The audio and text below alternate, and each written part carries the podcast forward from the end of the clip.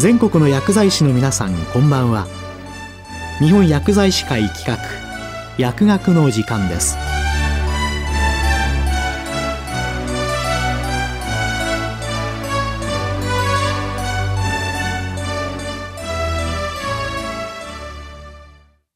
今日は病院における高齢者のポリファーマシー対策の始め方と進め方について東京大学大学院加齢医学講座老年病学教授秋下正弘さんにお話しいただきます。2017年厚生労働省に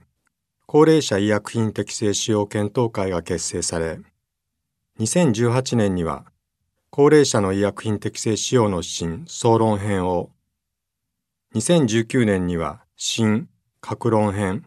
各個療養環境別を作成発出するなど活動を続けています。そして2021年3月には病院における高齢者のポリファーマシー対策の始め方と進め方を発表いたしました。以下手順書とします。私は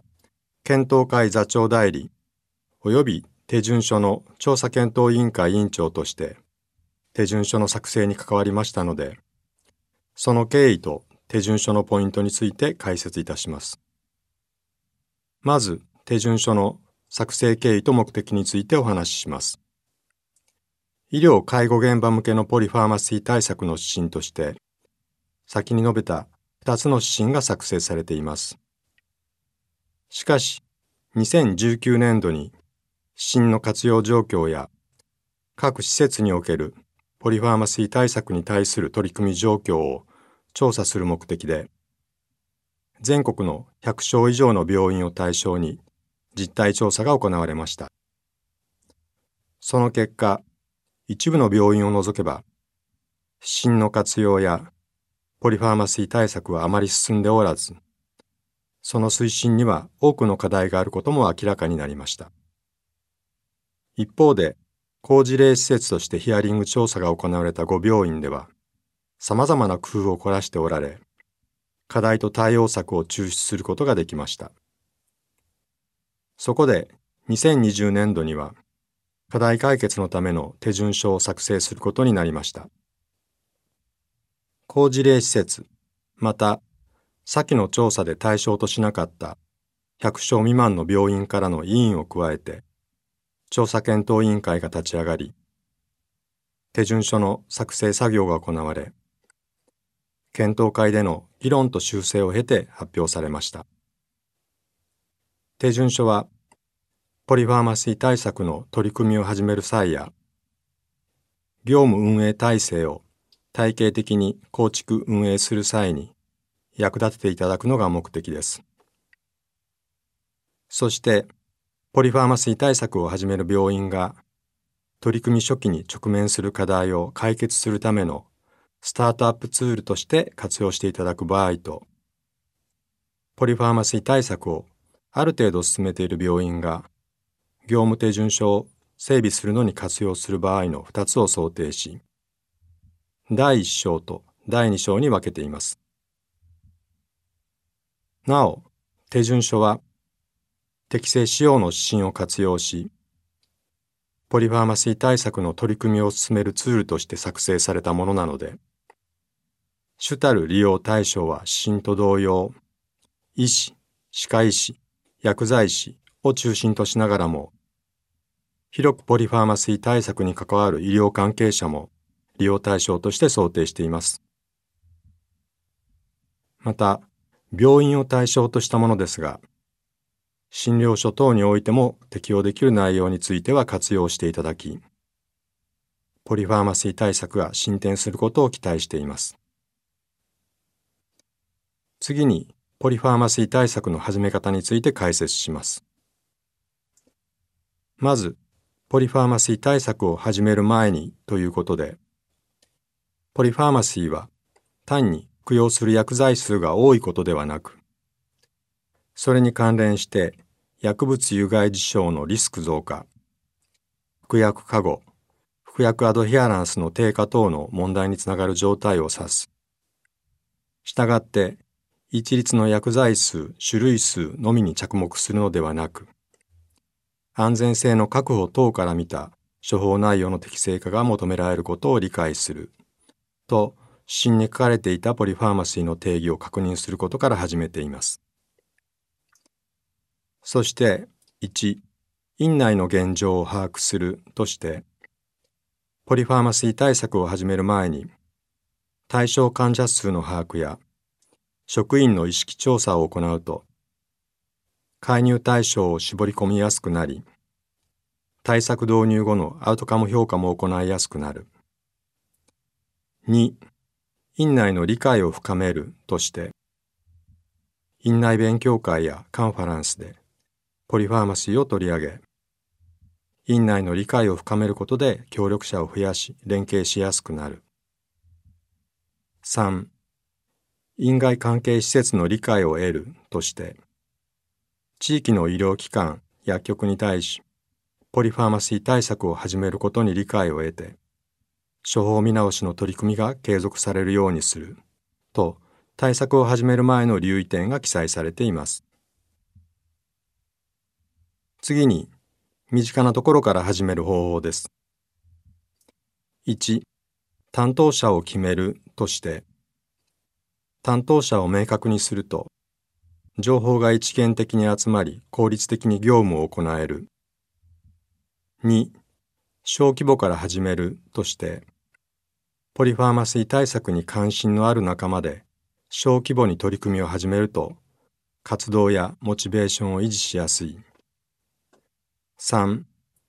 対象患者は対応可能な範囲で決めるとして、病棟診療科、対応時間、対象患者に優先順位をつけることで活動を導入維持しやすくなり、目的も明確になる。薬剤菌性老年症候群が疑われる場合、特に慎重な投与を要する薬物、いわゆる PIMS が処方に含まれる場合、入院時点等スクリーニングの結果、リスクが認められる場合などが挙げられる。4. すでにある仕組みやツールを活用するとして、すでに病院で活動している医療チームや既存ツールにポリファーマシーの視点を導入することで取り組みやすくなる場合もある。栄養サポートチーム、認知症ケアチーム、褥瘡対策チームなどが該当する。と、活動を開始しやすくする工夫が述べられています。次に、ポリファーマシー対策を始める際の課題と対応策です。人員不足で対象患者の抽出や検討する時間を作れない、多職種連携が十分でない、お薬手帳がうまく活用されていない、ポリファーマシーであるかを判断することが難しい、医師が自家以外の処方薬を調整することが難しい、病態全体を捉えることが難しい。見直し後の処方内容をかかりつけ医へフィードバックする体制が構築されていない。患者の理解が得られないといった課題が列記され、本日は説明を省きますが、それぞれの対応策が書かれています。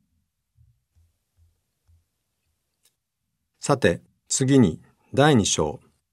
ポリファーマシー対策の進め方についてごく簡単に述べます。この章は、ポリファーマシー対策をある程度進めている病院が、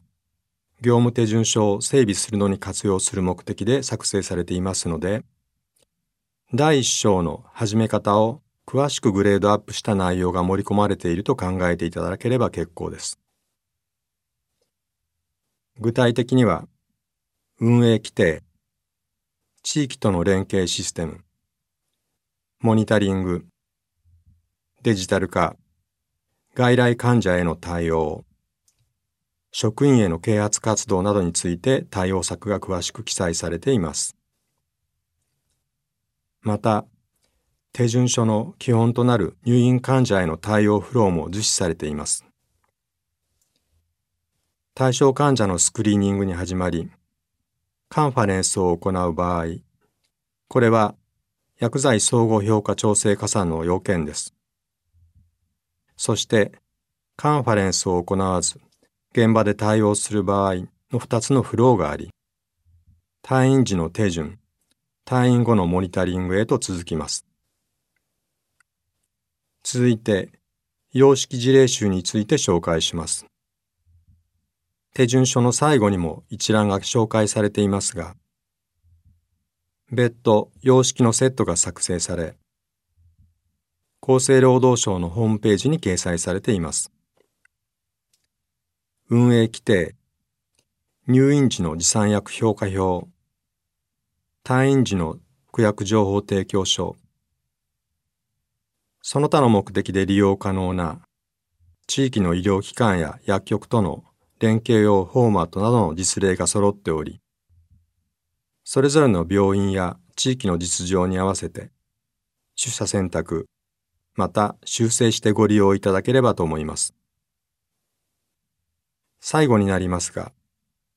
手順書はあくまでテンプレートであり、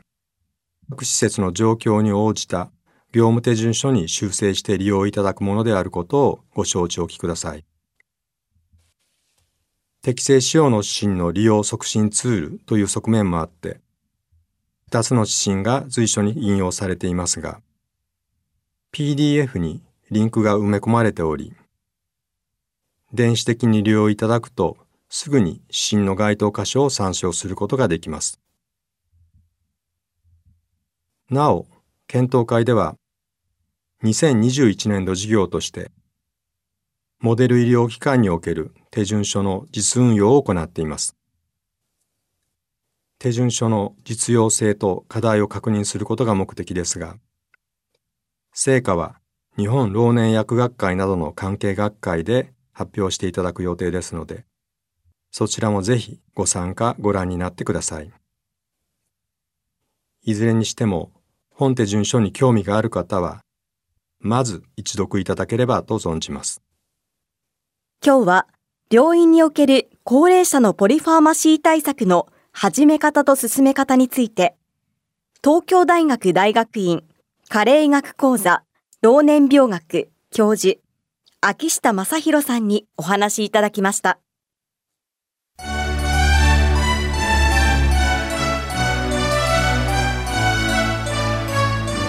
日本薬剤師会企画薬学の時間を終わります